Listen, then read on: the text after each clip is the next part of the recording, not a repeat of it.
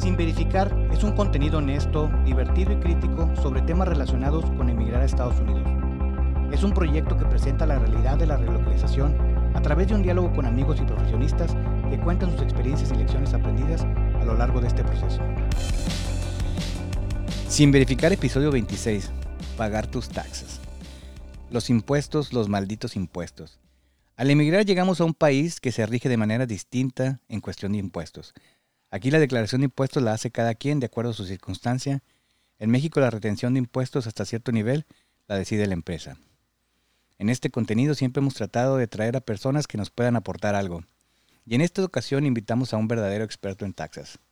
Recuerden seguirnos en Instagram como arroba sin verificar. Como siempre agradecemos que nos escuchen. A los que nos escuchen en Spotify recuerden darnos cinco estrellitas Ahí en la esquina de la izquierda pueden darnos cinco estrellas. La verdad es que nos ayuda mucho para seguir creciendo y llegar a otras personas. Gracias por todo. Recuerden compartir con amistades o conocidos. Siempre hay alguien que tal vez se va a mover o que está en medio de su proceso. Esto le puede ayudar. Y si usted ya tiene mucho en los Estados Unidos, recomiéndelo con amigos y conocidos para nosotros crecer y para que usted recuerde esos tiempos en donde creía que sabía, pero realmente no sabía y que vea todo lo que ha aprendido y avanzado en este país. En esta ocasión nos visita Nancy Arredondo Rodríguez. Ella es contadora pública certificada en los Estados Unidos. Nancy, ¿cómo estás? Bien, gracias Roberto. Gracias por tu, por tu invitación. Me siento realmente honrada de estar contigo participando en este podcast. No, bienvenida, bienvenida. Platícanos un poquito, ¿tú de dónde eres? Bueno, mira, yo soy del Bajío, en México. Y digo del Bajío porque he estado viviendo en varios estados. Yo nací en León, pero crecí en San Luis de la Paz, Guanajuato. Ok. Ajá. Después fui a Querétaro, ahí estudié la universidad. Ahí estuve trabajando también. Eh, ¿qué, ¿Qué estudiaste en la universidad? Estudié contaduría pública en la universidad. Después ahí eh, empecé a trabajar también. Entonces, total, viví 10 años más o menos en Querétaro. Después me casé, fui a vivir a San Luis Potosí con mi esposo. Y bueno, ahí estuvimos alrededor de dos años y después fuimos a León también por su trabajo y, y ahí también estuve eh, estudiando la maestría, después trabajando también y, y bueno, ha sido, ha sido un, un, trayecto largo, pero todo alrededor del Bajío. ya, en, ah, ajá, ya en León se dio la oportunidad de venirnos para acá, para Michigan, también a raíz del trabajo de mi esposo. Y, a ver, a ver, te estás adelantando, pero de, dónde, dónde vives aquí en Michigan? Vivo en Okemos, que es en, el área de Lansing, la capital de Michigan. Ah, ok. Sí, la verdad es que agradecemos que te hayas tomado todo este tiempo y todas esas millas para venir y llegar aquí a, que te entrevistemos.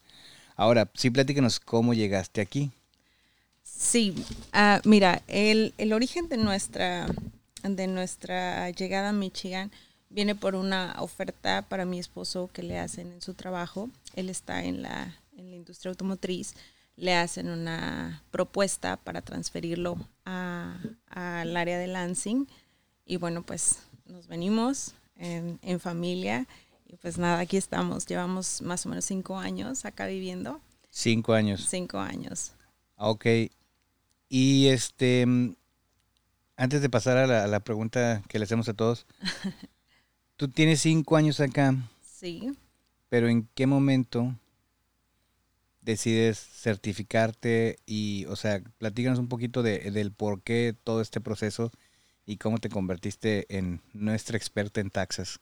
Ah, claro, por supuesto. Mira, yo como te digo, yo estudié eh, contador público y yo me certifiqué en México. Yo estuve trabajando en auditoría todo el tiempo, estuve trabajando en una firma, PwC, es una firma internacional, que me dio mucho y me ha dado a la fecha mucho. Eh, todo, todos mis cambios de Querétaro, San Luis Potosí eh, y después León, estuve trabajando para la firma, para la misma firma. Entonces es algo que a, mí me gusta, me ha gustado y me seguirá gustando. Entonces, en el momento que nosotros, eh, digamos que emigramos a Estados Unidos, de pronto yo pensé de verdad que, que mi carrera profesional eh, tenía que dar un giro. En algún momento pensé incluso que, ya no me iba a dedicar más a esto. Sin embargo, bueno, eh, las ganas de estudiar y la pasión, todos tenemos una pasión. En mi caso, en mi caso era este estudio. es correcto, pero, pero también fíjate que descubrí una gran necesidad en la comunidad porque como nosotros llegamos no sabíamos nada de cómo funcionaba, principalmente en el área de impuestos. Ahí fue cuando decidí empezar a estudiar, ahora no tanto auditoría, sino impuestos para personas físicas y pequeños negocios. Entonces descubro esta necesidad y, bueno, pues estaba la comunidad eh, ahí, ahí y, y, bueno, es como decido certificarme, fue un proceso, fue un proceso largo, la verdad, que porque tienes que, que demostrar, aparte de estudios, de créditos, revalidar créditos de México en Estados Unidos, también tienes que demostrar experiencia, también avalada por un contador certificado aquí en Estados Unidos. El trabajar en una firma internacional ciertamente facilitó las cosas, eh, porque bueno, en algún momento yo tenía comunicaciones con, con empresas acá en, acá en Michigan, que son las cosas, ¿no? Entonces, eh, validaron mi experiencia y bueno, acompañado por supuesto de, de un examen y todo lo que esto conlleva, ¿no? Entonces, la certificación, la preparación, eh, finalmente se dio, se dio y se dio en un momento donde está, donde empezaba la pandemia, ¿no? Ah, donde empezaba la pandemia.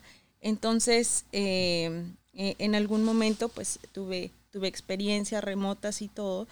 Sin embargo, la comunidad me dio la gran oportunidad de, de, poder, de poder iniciar con esto en servicios no solo de consultoría, eh, sino también apoyo en, en, otras cosas como trámites de ITIN, como, como este impulso a pequeños negocios y por supuesto impuestos para individuos, sobre todo extranjeros que residimos en Estados Unidos.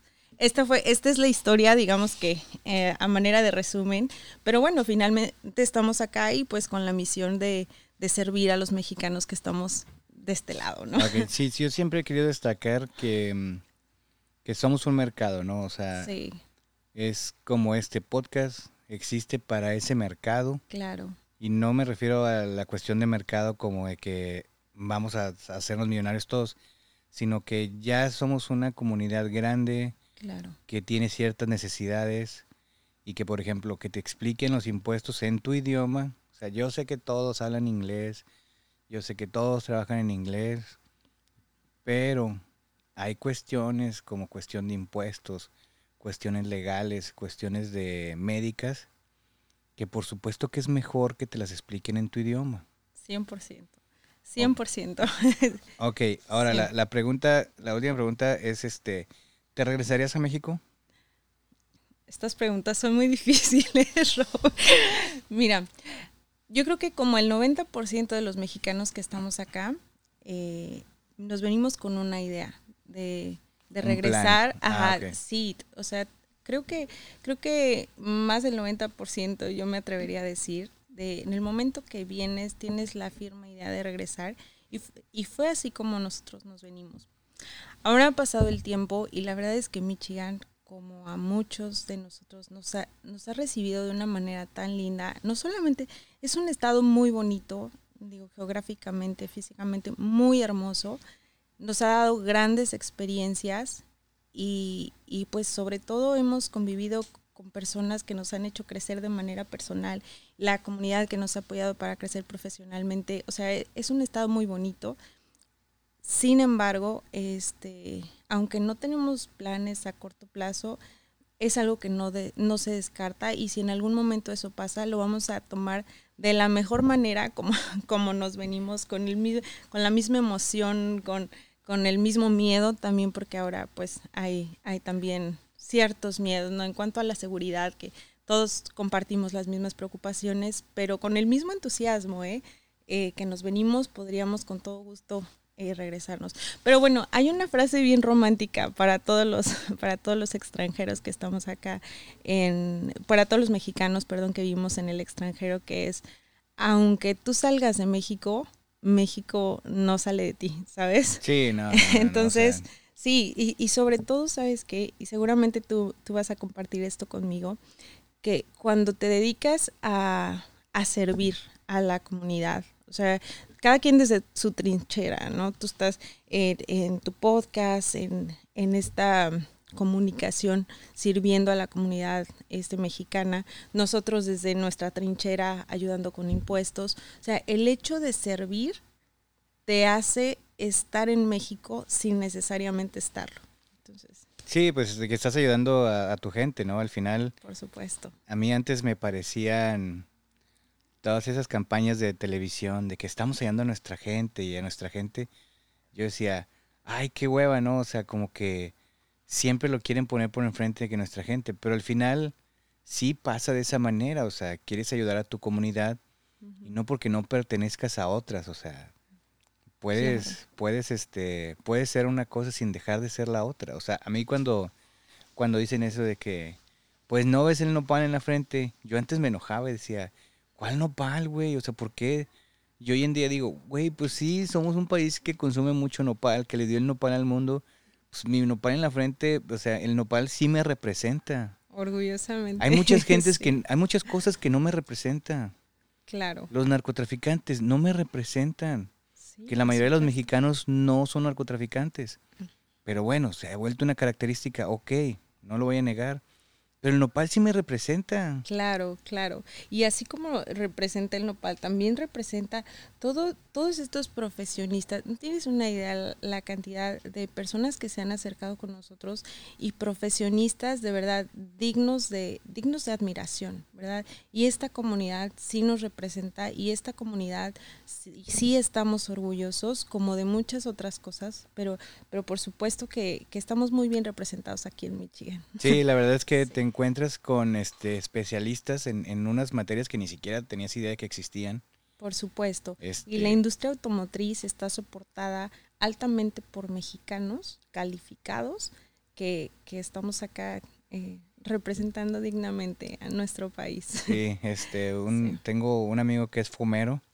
Y, eh, Fumero. sí, fumero, porque él es especialista en toda esta cuestión de los, de los ruidos de los autos. Y oh, pues, ok. pues me, me da mucho orgullo decir y llamarlo mi amigo, porque pues él es fumero y dice, yo soy fumero. Claro. Y dices, pues está muy chido, ¿no? O sea, que alguien tenga esa especialidad. Claro. Pero bueno, los impuestos, ¿no? Claro. A eso, a eso vinimos hoy. Ajá, Entremos Este, en materia. ¿Qué sería del Instituto Politécnico Nacional sin el nopal, no? ¿A qué, a qué se hubieran dedicado? Ok, los impuestos son contribuciones obligatorias impuestas a personas físicas o jurídicas por una entidad gubernamental, ya sea local, regional o nacional. Los ingresos fiscales financian actividades gubernamentales, incluidas obras y servicios públicos, como carreteras y escuelas, o programas como el Seguro Social o el Medicare. Esa es básicamente la definición de los impuestos. Claro. Tú trabajas, te pagan un sueldo, de ese sueldo te descuentan una parte para que el gobierno local, federal, estatal pueda seguir haciendo este, ahora sí que todas estas obras o todos estos programas que benefician a la comunidad. Eso es simple y llana y sencillamente cómo funcionan los impuestos. Sí. Ahora, ¿qué es lo que una persona que emigra debe tomar en cuenta o qué es lo que ustedes les dicen en sus asesorías? Ok, eh, son varias cosas y voy a tratar de resumirlo, no quiero abrumar en un solo podcast, pero estamos hablando de una persona eh, mexicana en cuyo empleo tiene la oportunidad de ser transferida a Estados Unidos. ¿sí? Eh, Este, es, este es el escenario de lo que, de lo que vamos a hablar.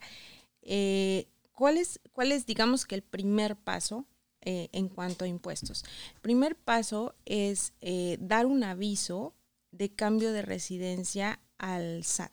¿sí? En al México. SAT en México, por supuesto. Hay que avisar que tú tienes eh, que tú tienes una bueno no que tienes una oferta sino que oficialmente estás cambiando de residencia Eh, aunque bueno no es tema de este podcast lo que pasa en México pero puede tener implicaciones no, no, pero, importantes pero Ajá, que, queremos, sí, quiero abarcar porque habrá gente que apenas va a venir, por supuesto habrá gente que nos venimos 12 años y no le hemos avisado al SAT que nos fuimos. claro tiene implicaciones importantes Ándale. ajá Ya me, puse ne- ya me pusiste nervioso porque Ajá. yo no le avisé.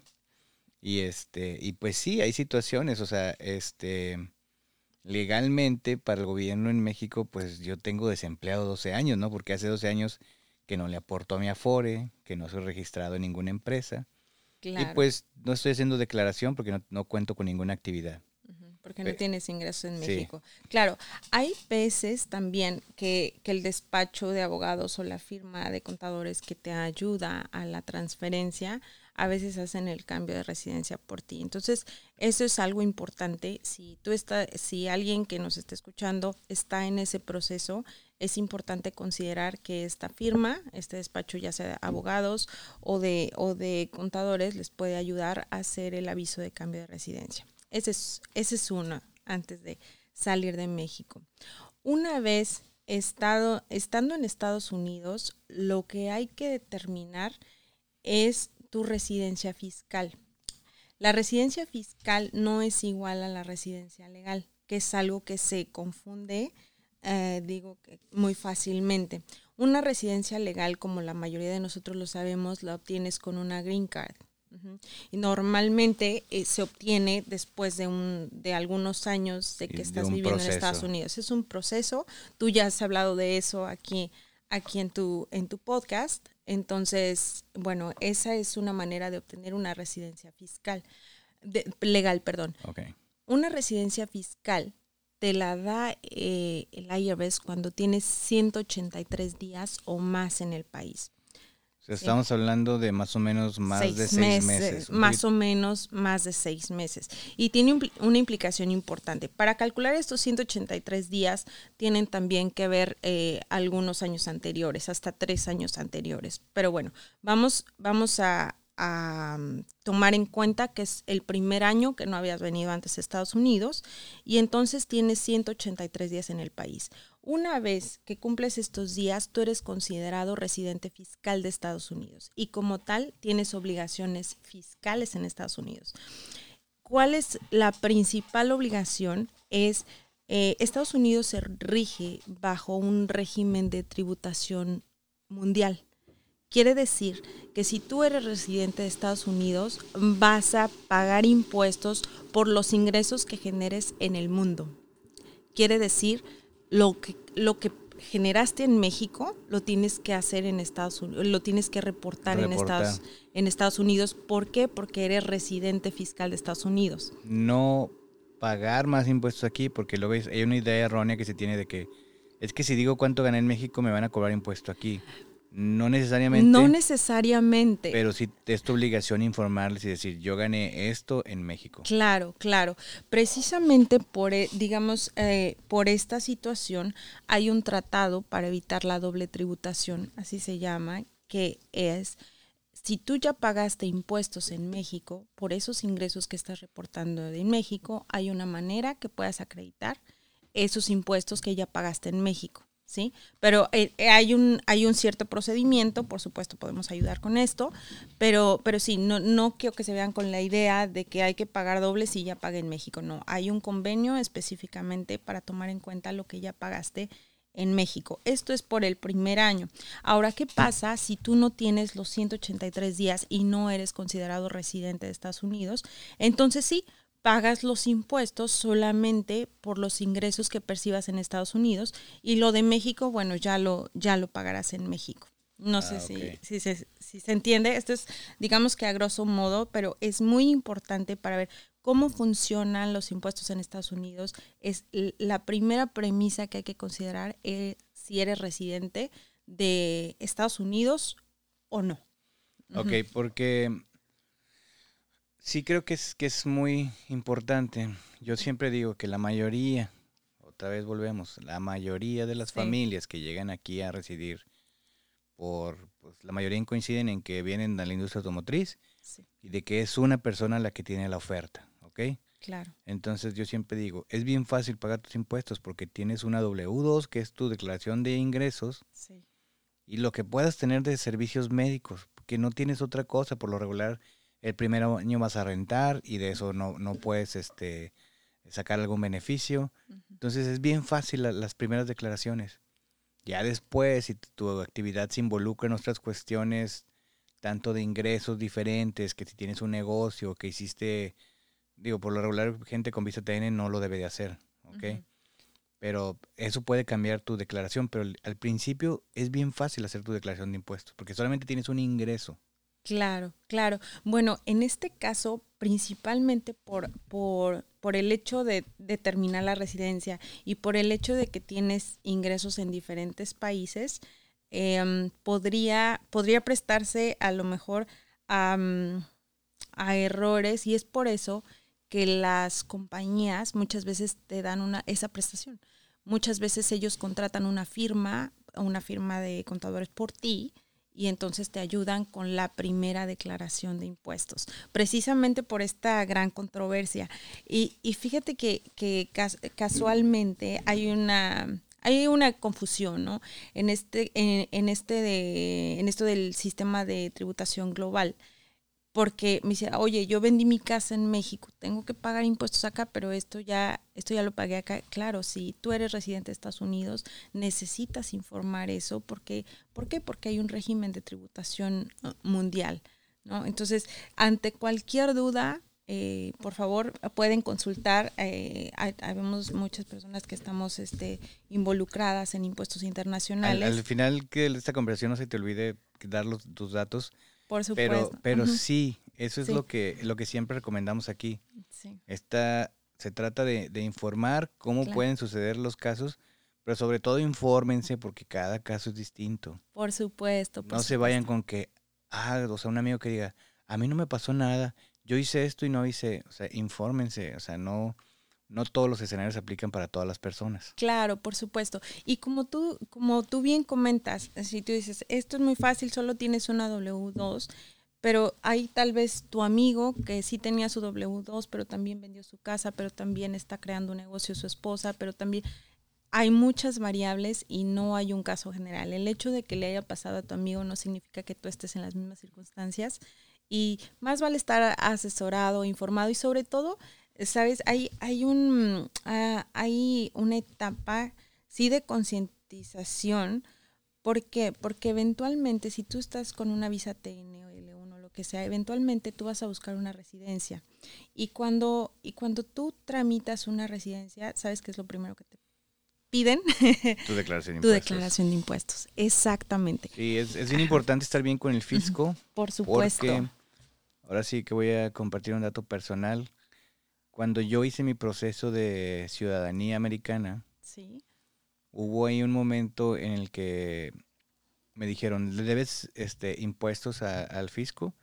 Y dije, así ah, como no, porque cuando mi esposa empieza a trabajar, nuestro ingreso crece y no modificamos nuestras W4, que es que cuando determinas cuántos impuestos te va a retener la empresa, ¿no? Claro. Entonces creció el, el ingreso, pero no nos estuvieron este, quitando los impuestos que, se debía de acuerdo a ese, ingreso nuevo. Claro.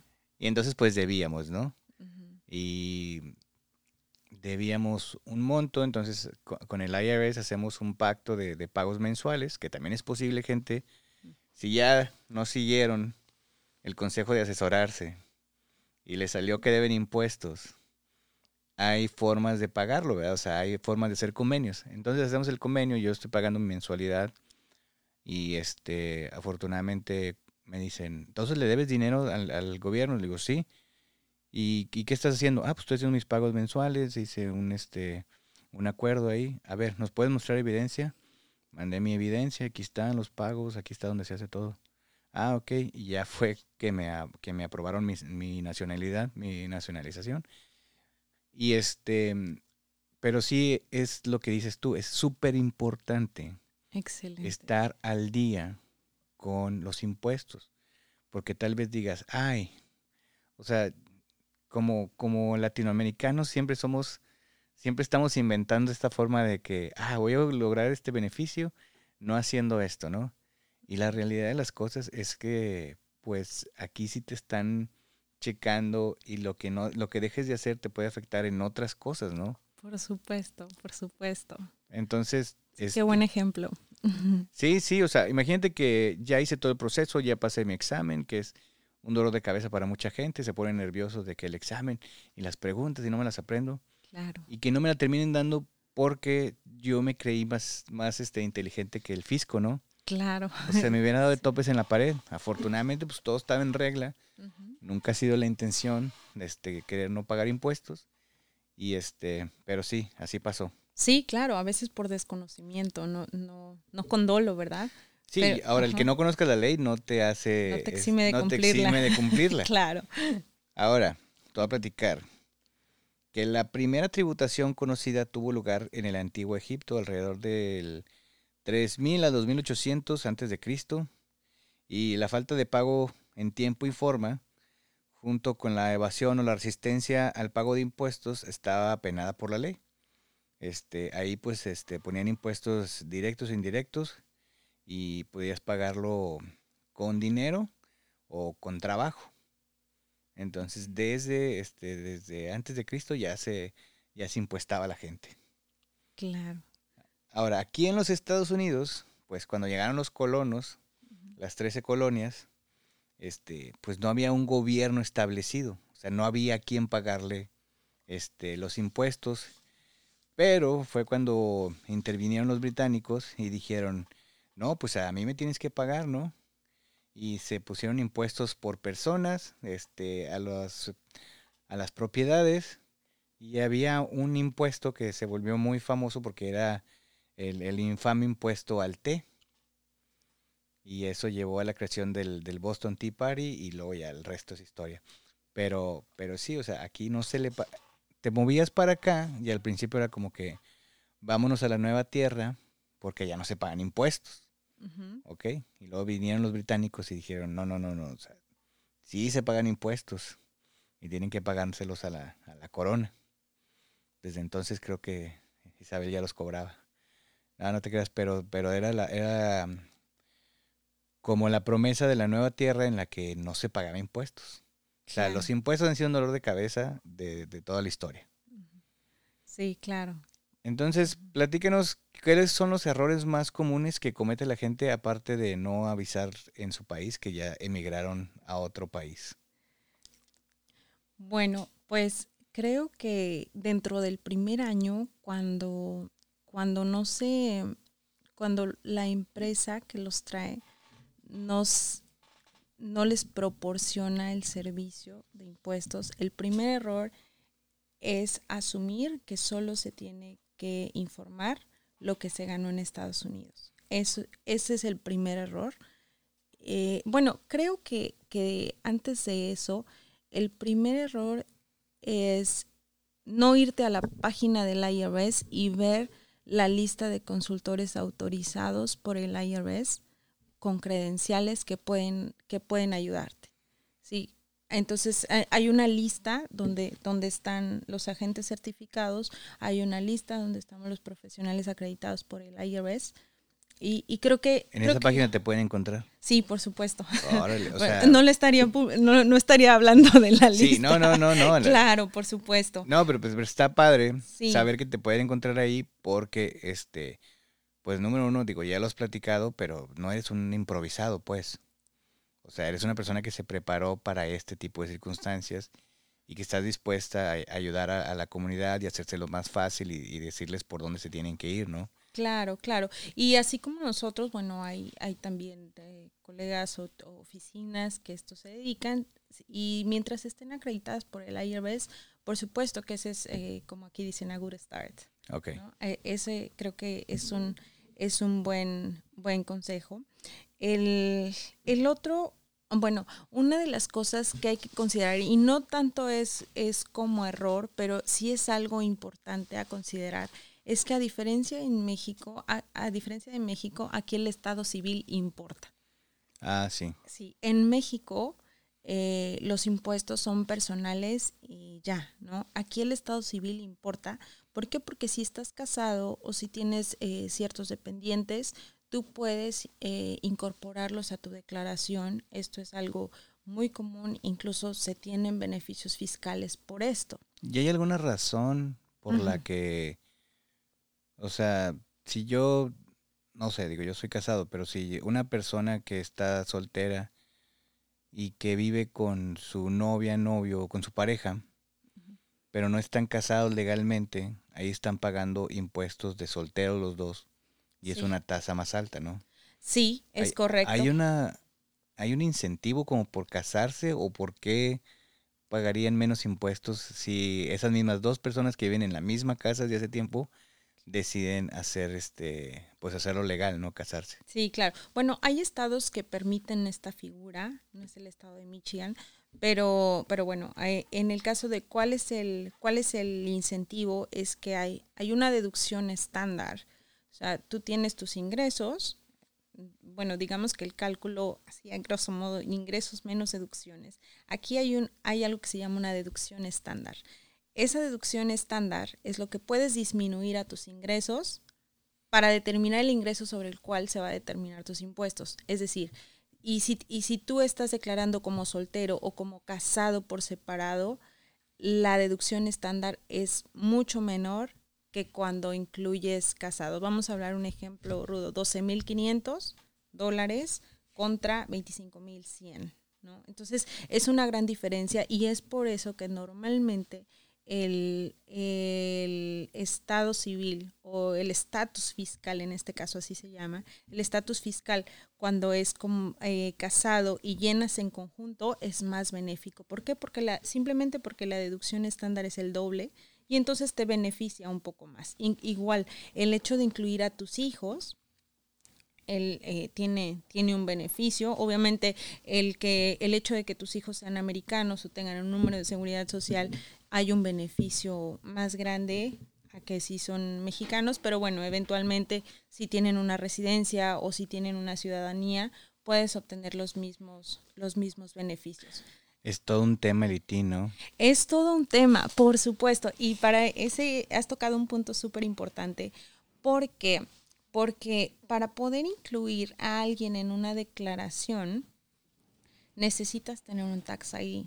El tax ID eh, digamos que es como un RFC en México. Déjame mover un poquito más para atrás. Sí. Para los que no sean, nunca han hecho una declaración aquí. Claro. Cuando te vienes, en, en cuestión de cuando emigras, pues, em, la persona que tenga la visa va a ir a una oficina del Seguro Social y le van a dar un número de Seguro Social que sirve para, mm, pues como tú dices, es como un RFC, ¿no? Sí, claro a los niños que nacen aquí les llega ese número a su casa. Claro. Una vez que nacen, como dos, tres semanas después, el gobierno crea tu número de identificación y ese número va a estar contigo toda tu vida. Sí. Si trabajas, te van a pedir ese número para darte de alta en el sistema y que el gobierno diga, ah, este número ya ha empezado a trabajar, ya es hora de que pague los impuestos. ¿Ok? Claro. Pero los que no tienen la visa, por decir la esposa, esposo, espose o los hijos o hijes que tenga, ellos tienen que tramitar un este un número que se llama ITIN. Por supuesto. Que es en un este Identified Tax, no sé qué. Es un número, es como un falso seguro social, ¿no? Eh, eh, claro. Pero bueno, no todas las personas, porque no saben, porque tienen desconocimiento, porque acaban de llegar, porque si hablan con sus compañeros americanos en el trabajo, no van a saber de qué están hablando, pero es importante que vayan y tramiten sus números ITIN. ¿Por qué? Porque no es lo mismo hacer una declaración de impuestos con un solo, una sola persona tenga número de seguro social, que decir estoy casado, aquí está el, el, ITIN de mi pareja y tengo dos, tres, cinco hijos, aquí están sus, sus números ITIN.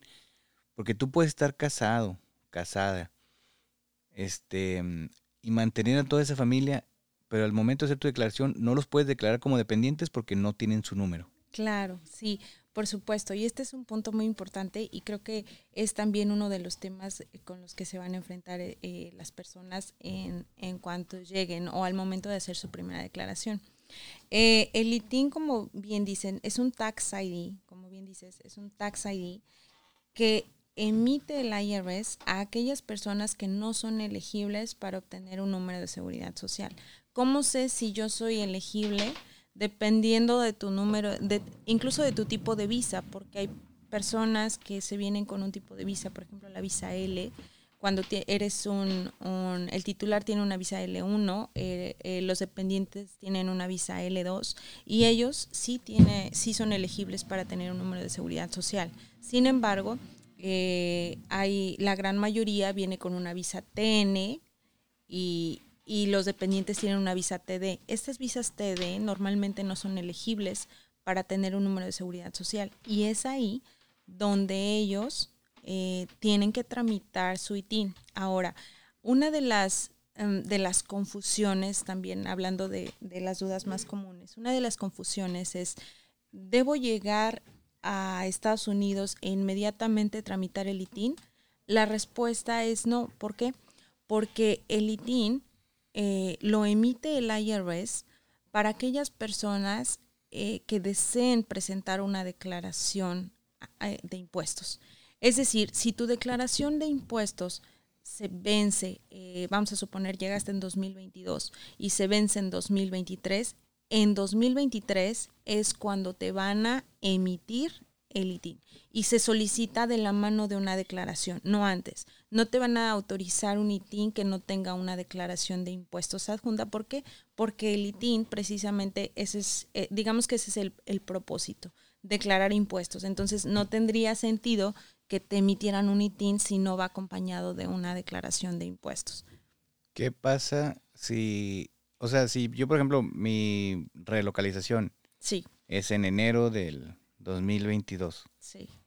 ¿no voy a poder sacarle ITIN a mi familia hasta abril del 2023? hasta abril de 2023, hasta febrero, abril 2023. Sin embargo, en el momento, vamos a suponer, en, abril 2023, si tú presentas tu declaración, en ese momento presentas la solicitud de ITIN, pero desde el momento que le estás solicitando, tú ya puedes tener los beneficios en la declaración, aunque Ah, todavía no tengas el número.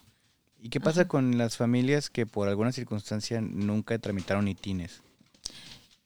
Bueno, si no tramitaron ITIN, pues no, o no tienen ingresos o no están obligados a declarar, a presentar una declaración de impuestos.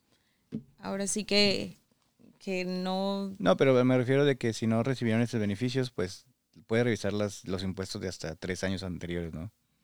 Ah, ok, ok. Sí, sí, simplemente, o sea, aunque no lo tramites, nunca es tarde, o sea, nunca es tarde, puedes tramitarlo.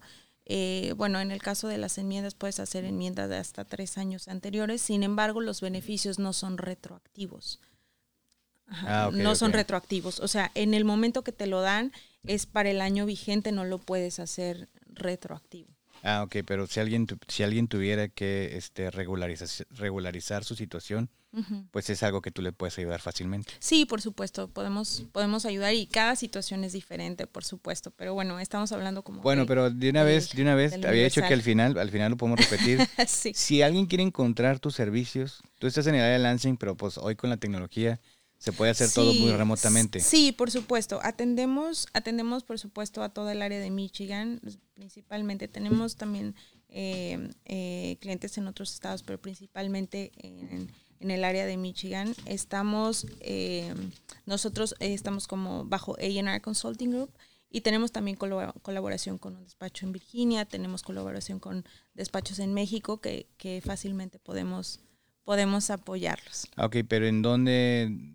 Ah, ok, ok, sí, A&R Consulting Group, esa es la página de internet, podemos, eh, eh, tenemos el teléfono 517-993-3362, eh, estamos en, en, la, en el área de Ocamos, al final podemos eh, pasarte los, los datos, info arroba consulting.com.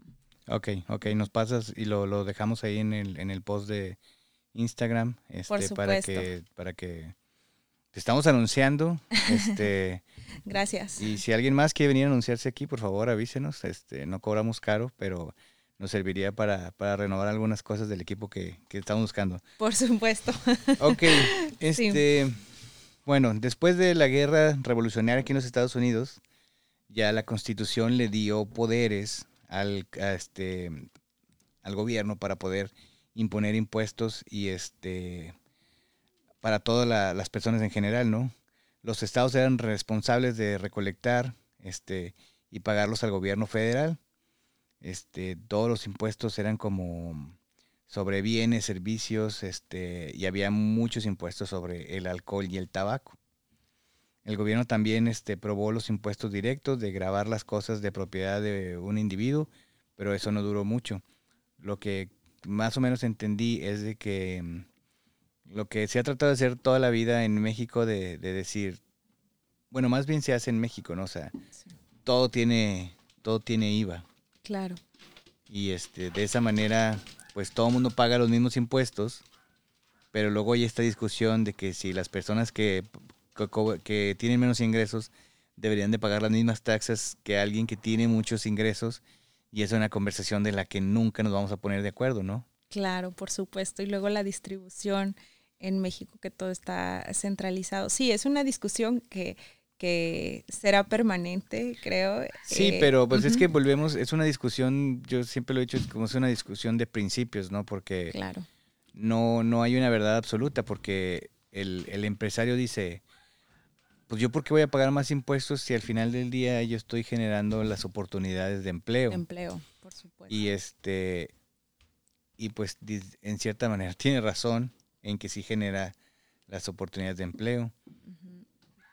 Pero también tiene, o sea, es, es, es no sé, es, es una, es una cuestión muy incómoda porque todos tienen su punto y, y creo que todos al final del tiempo están bien, o sea, pues si, si, si ganan más, que paguen más, pero también a lo mejor no es tan justo, ¿no?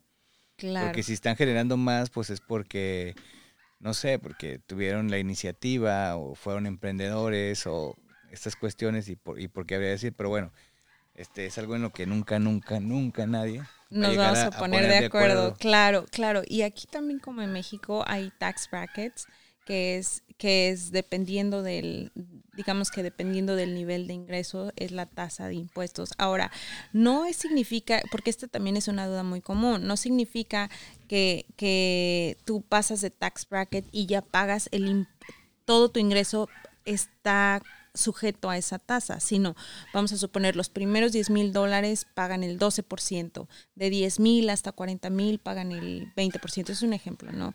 Entonces, eh, quiere decir que, que tu ingreso se distribuye entre varias, varias tasas de impuestos, es así como funciona. Y otra de las cosas importantes es que a diferencia de México, eh, aquí hay impuesto federal y el impuesto estatal. En este caso, tú pagas el impuesto federal a la IRS y el impuesto estatal se paga al estado de Michigan. Ahora, hay también algo interesante que hay ciudades que tienen sus propios impuestos. Por ejemplo, aquí en Michigan está el clásico ejemplo de la ciudad de Detroit, donde tú pagas impuestos, no solamente los impuestos a la propiedad, lo, lo que le llamamos los property taxes, sino también pagas impuestos sobre los ingresos que percibas por el hecho de vivir en esa ciudad.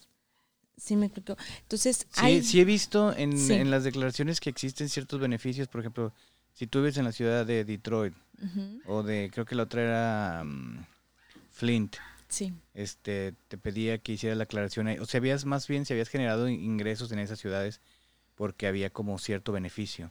cierto beneficio, pero también impuestos a pagar.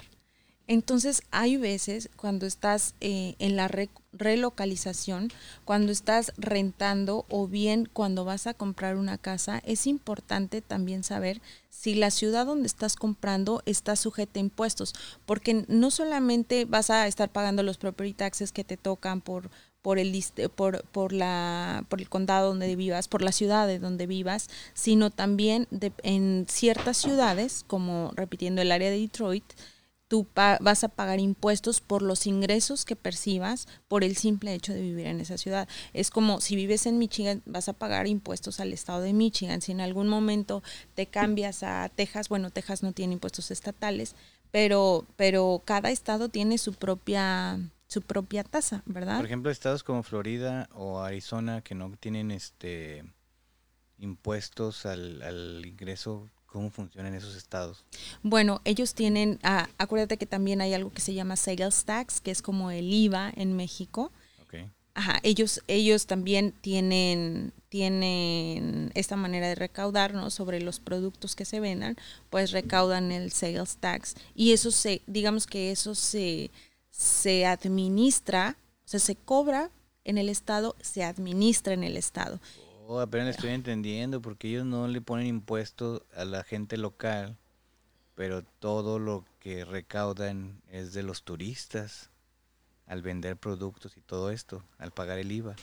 Sí, el sales tax es, sí, es, es posible. Sí, y, y bueno, también, por ejemplo, no es bien sabido, por ejemplo, que tú cuando te cambias a una zona de donde tiene un distrito escolar muy bueno, normalmente los impuestos a la propiedad son más altos.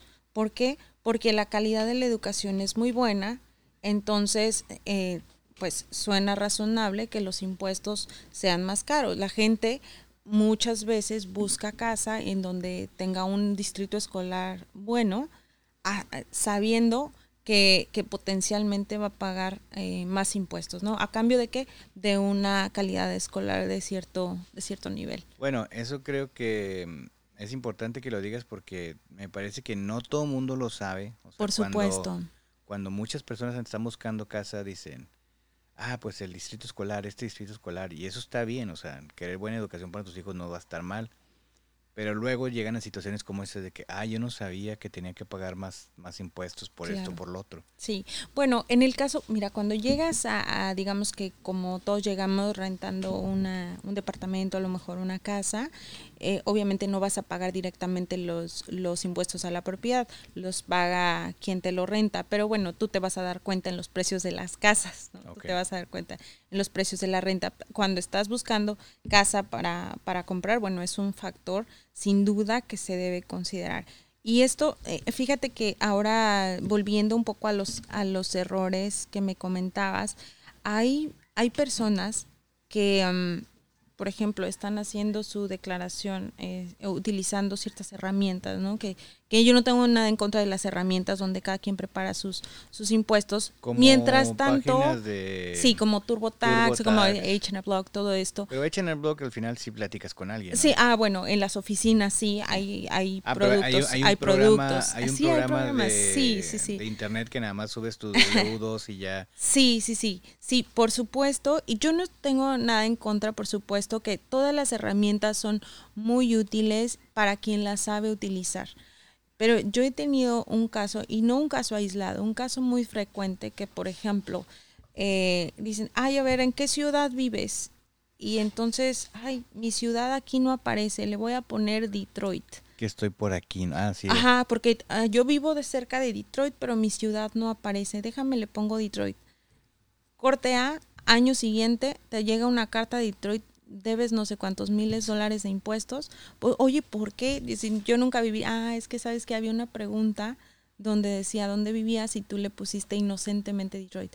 Entonces, eh, fíjate, o sea, es, es una pregunta muy inocente, muy sencilla, pero puede tener una consecuencia. Ah, caray. Ah, caray. Ah, Dice que vive aquí y no me pagó impuestos. claro. Déjale, mando una carta a su a domicilio fiscal. Sí, sí, sí. Diciéndole que si vive aquí, pues me tiene que pagar impuestos. Me tiene que pagar impuestos. ¿Y qué pasa si te la manda a una ciudad que te cambiaste, no? A Troy, a las, las ciudades que están cerca eh, Detroit va a decir, ah, bueno, ahorita no me interesa dónde viva, pero aquí me dice que en el 2021 vive en Detroit, déjame le cobro. Ahora, tú no puedes hacer caso omiso de esas cartas. No, porque, claro que no. Porque tienes eh, una oportunidad, dos oportunidades. A la tercera oportunidad, ellos tienen tu número de cuenta, te lo pueden descontar. Entonces es, es, muy, es muy amigable ciertos programas, pero tiene sus peculiaridades, ¿no? No quiero, no es el propósito asustar a nadie, eh, sin embargo sí informar que, que, que, tal vez ciertas preguntas inocentes o, yo conocía, a mi amigo me dijo, eh, siempre es, es bueno tener una segunda opinión y sobre todo una persona que, que, se dedica a esto te puede, te puede ayudar para que tu vida sea más sencilla. Sí, porque yo apenas te iba a preguntar eso, o sea, como que, ¿qué beneficios tengo yo con un experto como, como en este caso ustedes lo hacen? Porque sí, yo te conozco, o sea, de amigos, los dos casos de que dicen, güey, está bien fácil, métete TurboTax, te van a cobrar 50 dólares porque nomás tienes el W2, ¿ok? Pero a lo mejor si, si los datos ahí no los contestas, una pregunta sencilla como tú dices, te puede ocasionar un problema. ¿Por qué una persona debería de ir con un experto como, como, como es tu caso? Sí, bueno, en este caso, si, si tú tienes una situación o una duda que se sale de, que se sale de lo normal, sí, por supuesto, te conviene te conviene hacer, eh, buscar a alguien más. Si tú tienes tal vez ingresos en, en otro país o estás por hacer un movimiento importante, si vas a empezar tal vez un negocio o simplemente, o simplemente eh, quieres olvidarte de eso porque no es tu core business, por supuesto, es 100% recomendable. Ahora, eh, en este tipo de herramientas también está la opción de buscar, de buscar ayuda, porque ellos mismos entiendo que también tienen sus propios este, eh, consultores. No estoy segura si hablan español o no, eh, pero, pero bueno, también puedes, puedes corroborar, incluso hay herramientas eh, que dice, quiero que, que, esté a prueba de auditoría, ¿no? Y, ah, te cobra más, y te cobra más, ¿no? Te cobra más, pero, pero bueno, siempre la paz la paz no tiene precio. No, y no, no, deberle, no deberle al fisco, es, o sea, siempre, siempre manténganlo eso. Porque, como tú dices, em, al menos H&R, que es con la que yo he trabajado, haces tu declaración. Digo, yo sí voy con una persona de H&R y ellos lo, lo, lo checan, pero si te dicen, este, se llama Peace of Mind o algo así, que te cobran como dos, trescientos dólares más, pero si hay una auditoría, es como un seguro, si hay una auditoría, ellos se hacen responsables hasta pagar, hasta creo que, no sé, 5, 6, 7 mil dólares este, de impuestos que ellos hayan hecho mal. Sí, claro. Entonces, pues está bien, porque como tú dices, pues el, que tengas esa seguridad no, no te la da cualquiera. O, y por otro lado te calculan un porcentaje que dicen, con tu situación y lo que metiste, hay un 90% de probabilidades de que, no, te, te revisen. sí, claro. Entonces, pues ya dices, ah, bueno. Claro, la, la, probabilidad va bajando si tu circunstancia este, pues es más complicada que del estándar, ¿no? Básicamente. Pero en este caso, si vas con un experto, pues también puede encontrar como, no voy a decir fallas en el sistema, porque definitivamente no son fallas, pero sí puede encontrar beneficios que tú no tenías idea que existían. Sí, por supuesto. Em, mira, los, los, hay beneficios fiscales que puedes obtener también desde el momento que eliges tus beneficios en tu empresa.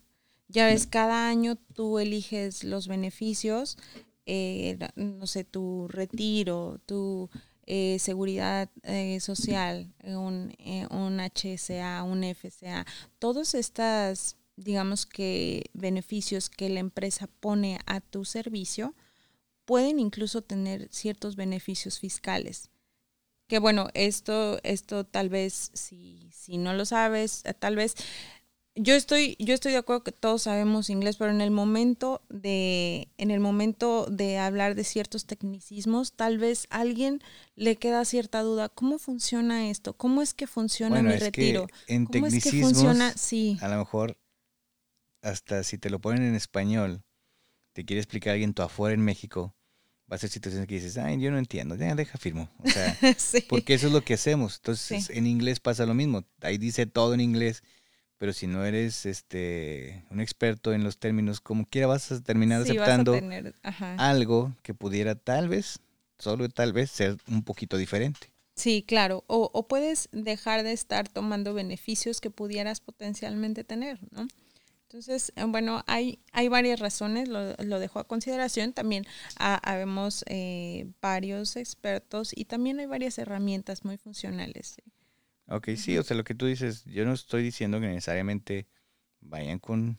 Sí, claro. Que sí háganlo, si tienen la oportunidad, pero salir con un experto seguramente va a encontrar beneficios que le aplican a usted y única y exclusivamente a usted para que pague pues no menos impuestos, pero sí pague lo que, lo que tiene que ser, ¿no? Claro. O sea, yo creo que como experto en taxas, no necesariamente estás buscando que alguien pague más o menos, sino que, que, realmente reciba todos los beneficios que pueden aplicarle a su persona, ¿no? Que pueden aplicar, sí, y, y sobre todo creo que somos, uh, bueno, para todos los que comparten una personalidad curiosa como nosotros, de, oye, ¿cómo funciona? Si me están poniendo un despacho, pero a, mí me pasó cuando nosotros llegamos a Estados Unidos, me están poniendo un despacho, pero no entiendo, que, o sea, ¿por, ¿por qué? ¿Por qué esto? ¿Por qué hago? ¿Por qué ¿Por qué sé?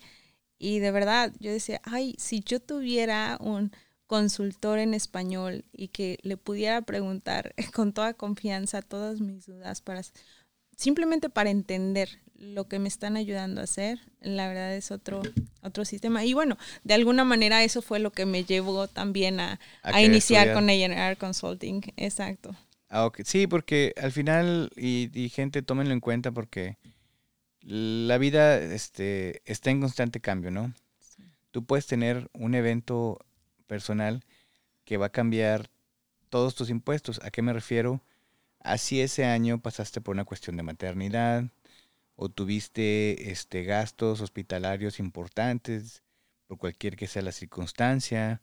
Si ya pasaste tu, máximo en, en, tu, en tu seguro de gastos médicos o si estás pagando eh, universidad porque el hijo ya se te fue a la universidad, la hija ya se te fue a la universidad. Todos estos eventos de, de la vida tienen una implicación. Tienen un impacto en cuestión de impuestos. Y si nada más estás haciendo tu declaración en una de estas herramientas que tú dices que no son malas, pero a lo mejor no están tomando en cuenta todo esto. A lo mejor ya compraste tu casa ese año y hay otros beneficios a los que puedes tener acceso, pero no estás informado, no sabes. Entonces, para eso vayan con un experto. O sea, aquí siempre decimos, no somos expertos. En este caso, tú sí eres experta, pero, pero infórmense, acudan con alguien.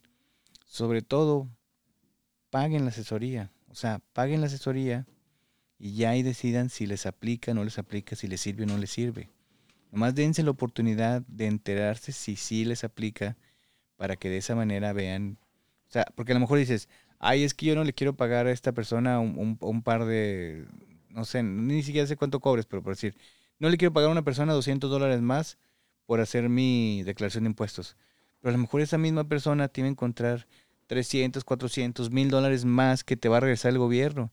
Entonces te está saliendo gratis el que hagas una asesoría o el que consultes con alguien este, como, como en esta cuestión es, es ustedes.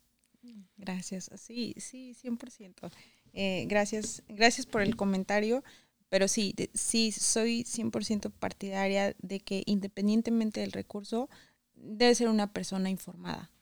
También hay recursos en, por ejemplo, la página del IRS es, es un gran recurso, incluso tiene algunos documentos en español que te, que te pueden, te pueden ayudar, ¿verdad? Ah, obviamente no vas a preguntar en Google, pero también hay, hay, que saber en qué tipo de recursos la página del IRS. Hay, vemos varios este, consultores también. Y, y bueno, ese, es, ese es el, el resumen. Fíjate que antes de, antes de pasar, ahora regresando a lo que me comentaste, ¿cuál es una de... Este no es un error, pero sí una gran omisión. Hay algo que se llama FBAR, que es un informe eh, de las cuentas bancarias que tienes en el extranjero. Cuando tú te conviertes en residente de Estados Unidos, en residente fiscal, lo que hablábamos al principio de los 183 días, tú te conviertes en residente y entonces tienes obligación de informar eh, las cuentas, aquellas cuentas bancarias cuyo saldo sea superior a 10 mil dólares en el extranjero. Que eso básicamente, eh, básicamente eh, los, los expatriados cumplen con ese requisito. ¿Por qué? Porque muchas veces la liquidación que hizo en México, los ahorros que teníamos en México, tal vez al principio no se vinieron con nosotros a Estados Unidos. Entonces, muchas veces tienes este requisito de informar eh, estas cuentas bancarias. Ah, sí, todos tenemos cuentas. Todos tenemos. Con más de 10 mil dólares en el extranjero. No, pero sí es importante lo que dices porque hay muchas personas que, se, que al transferirse aquí los liquidan en México. Sí y pues ahí están recibiendo un, monto considerable. Sí. Que seguramente es más de los 10 mil dólares. Sí, es correcto. Y eh, muchas veces dicen, deja ese dinero, no lo toques, lo dejamos aquí para lo que se ofrezca en pesos. Pero es su obligación informar, que la no vas a pagar impuestos por eso. Nada más estás avisando, oye, yo tengo esta cuenta ya. Sí. Este, y, y de esa manera que informas, a lo mejor si ocupas ese dinero aquí para alguna cuestión, pues ya no va a saltar el IRS a decirle, oye, ¿de dónde salió todo ese dinero? Exacto. Tú dices, ah, no, yo te informé aquí que tenía 10 mil dólares en México y lo estoy trayendo para dar el enganche de mi casa o para, para hacer una situación, ¿no? Sí, por supuesto, por supuesto. Y porque, ¿sabes cuándo es cuando, cuando están preguntando? Cuando necesitamos traer el dinero para acá. Entonces, ¿en qué momento tengo que pagar impuesto por esto? No, no tienes que pagar impuestos. Ese fue, si eso fue un ingreso que se generó cuando tenía residencia en México y la fuente de tus ingresos estaba en México, entonces esos ingresos, e, ese dinero pagó impuestos en México. No tienes por qué pagar impuestos en Estados Unidos. Sin embargo, si eres residente fiscal en Estados Unidos, tienes la obligación de, de informarlo. ¿Qué pasa si alguien recibe una herencia en México, por decir? Bueno, hay, hay ciertos términos para las herencias, es un, es un tema un poquito, un poquito amplio, pero una herencia como tal no es un ingreso acumulable.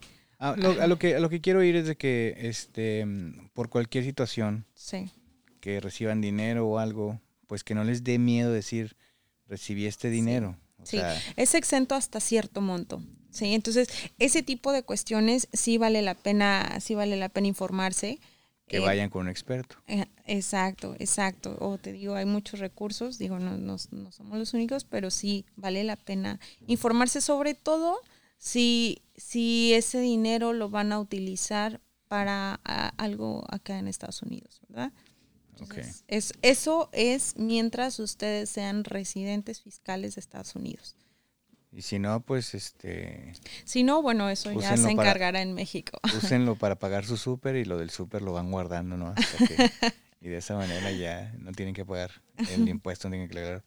Nancy, ¿algo más que te gustaría este, aportar a este podcast? Pues, pues no nada, nada más agradecerte mucho la oportunidad, de verdad que es un honor, de verdad, estar acá contigo. Eh, me, me, encanta eh, la, la, iniciativa que han estado haciendo ustedes eh, y, y, bueno, felicidades por aportar tanto a la, a la comunidad mexicana en Michigan sobre todo. Pero bueno, yo estoy segura que, que va a llegar también a todas las partes de Estados Unidos porque de verdad es contenido de, de utilidad. Gracias por hacerlo y gracias por permitirnos aportar el contenido. Pues mira, no es para presumirte, pero nos han escuchado en 32 estados aquí en los Estados Unidos. Wow. Entonces, este, al menos hay ahí una persona que, que le ha llegado el contenido y que seguramente esta cuestión con las taxas, que es importante para todos, seguramente alguien lo va a escuchar, como siempre lo he dicho, ojalá le sirva a alguien, ¿no? O sea, yo cuando empecé a hacer el contenido siempre decía, con que le sirva a una persona. Ahora ya sé que le sirve a más de una persona. Ahora ya digo, pues con que le sirva a 10 personas. Sí. Entonces, este, la idea es seguir creciendo.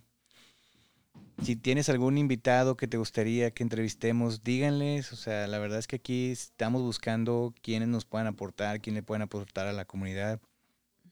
No tienen que ser temas súper este, complicados como las taxas, pueden ser cualquier otro tema. A lo mejor yo no viví cierta cosa pero alguien dice, oye, ¿por qué no hablas de esto? ¿Por qué no hablas del otro? O yo pasé por esta situación y me gustaría platicarla. La verdad es que anímense, vénganse.